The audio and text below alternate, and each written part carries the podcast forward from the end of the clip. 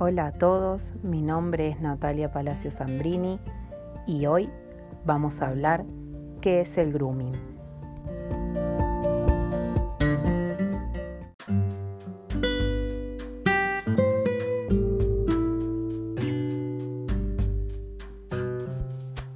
El grooming es el engaño intencional de un adulto hacia un niño, niña o adolescente a través de las redes sociales, con el propósito de ejercer alguna forma de violencia sexual. Los adultos que realizan grooming suelen generar un perfil falso en una red social, sala de chat, entre otras, haciéndose pasar por un chico o chica, creando una identidad falsa, buscando generar confianza para poder entablar una relación con el niño o niña que quiere acosar.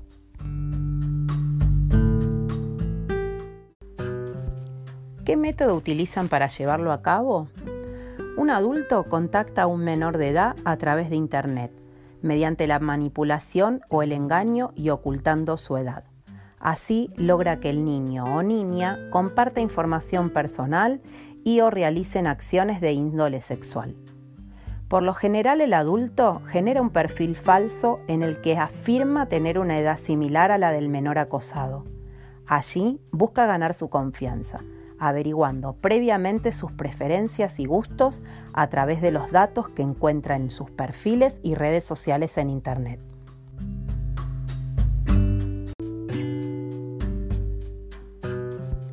Se debe alentar primero a la contención del niño, no culparlo de ninguna situación, ya que fue víctima de una manipulación. Es vital dejar todo como está, ya que la persona se puede ahuyentar y crear otro perfil falso. Si es posible, hacer captura de pantalla. No borrar, destruir o modificar la información que posee en sus dispositivos relacionados con el hecho. La integridad de la información digital es vital para poder seguir con las causas que se inician. Nunca reenviar la información, fotos, chat, videos que constituyen el hecho. Denunciar formalmente, no realizar scratches o difundir el hecho en redes sociales o grupos de chat.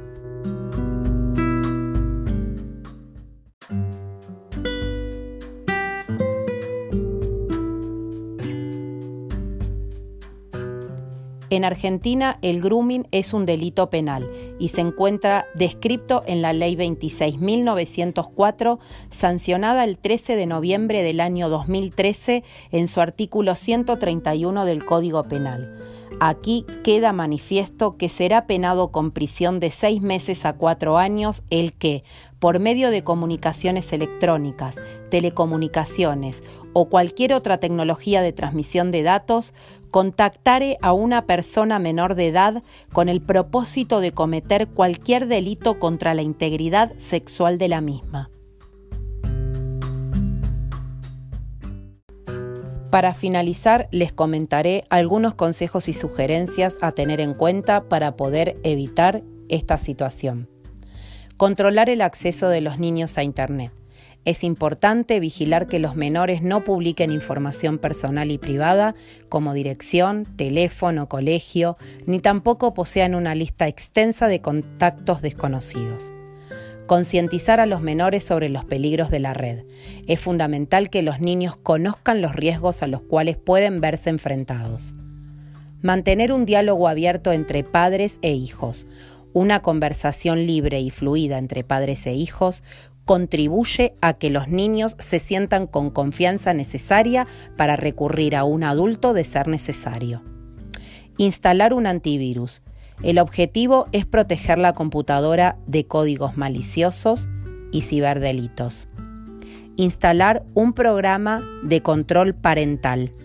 Este tipo de aplicaciones permite filtrar sitios y contenidos potencialmente peligrosos para los menores de edad.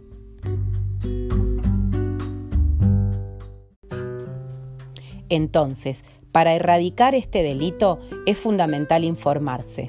Es necesario que los padres tengan presencia en la vida online de sus hijos, así como conocemos sus actividades en la vida diaria, la escuela, el club, sus amistades, es necesario conocer también su vida online, las redes sociales que utilizan, qué páginas visitan habitualmente, gente con la que interactúan.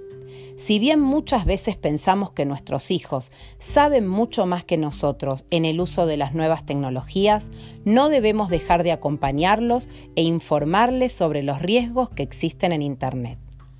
Hace falta compromiso en la educación digital para padres y tutores. Esto fue todo por hoy. Los saludo afectuosamente. Hasta la próxima.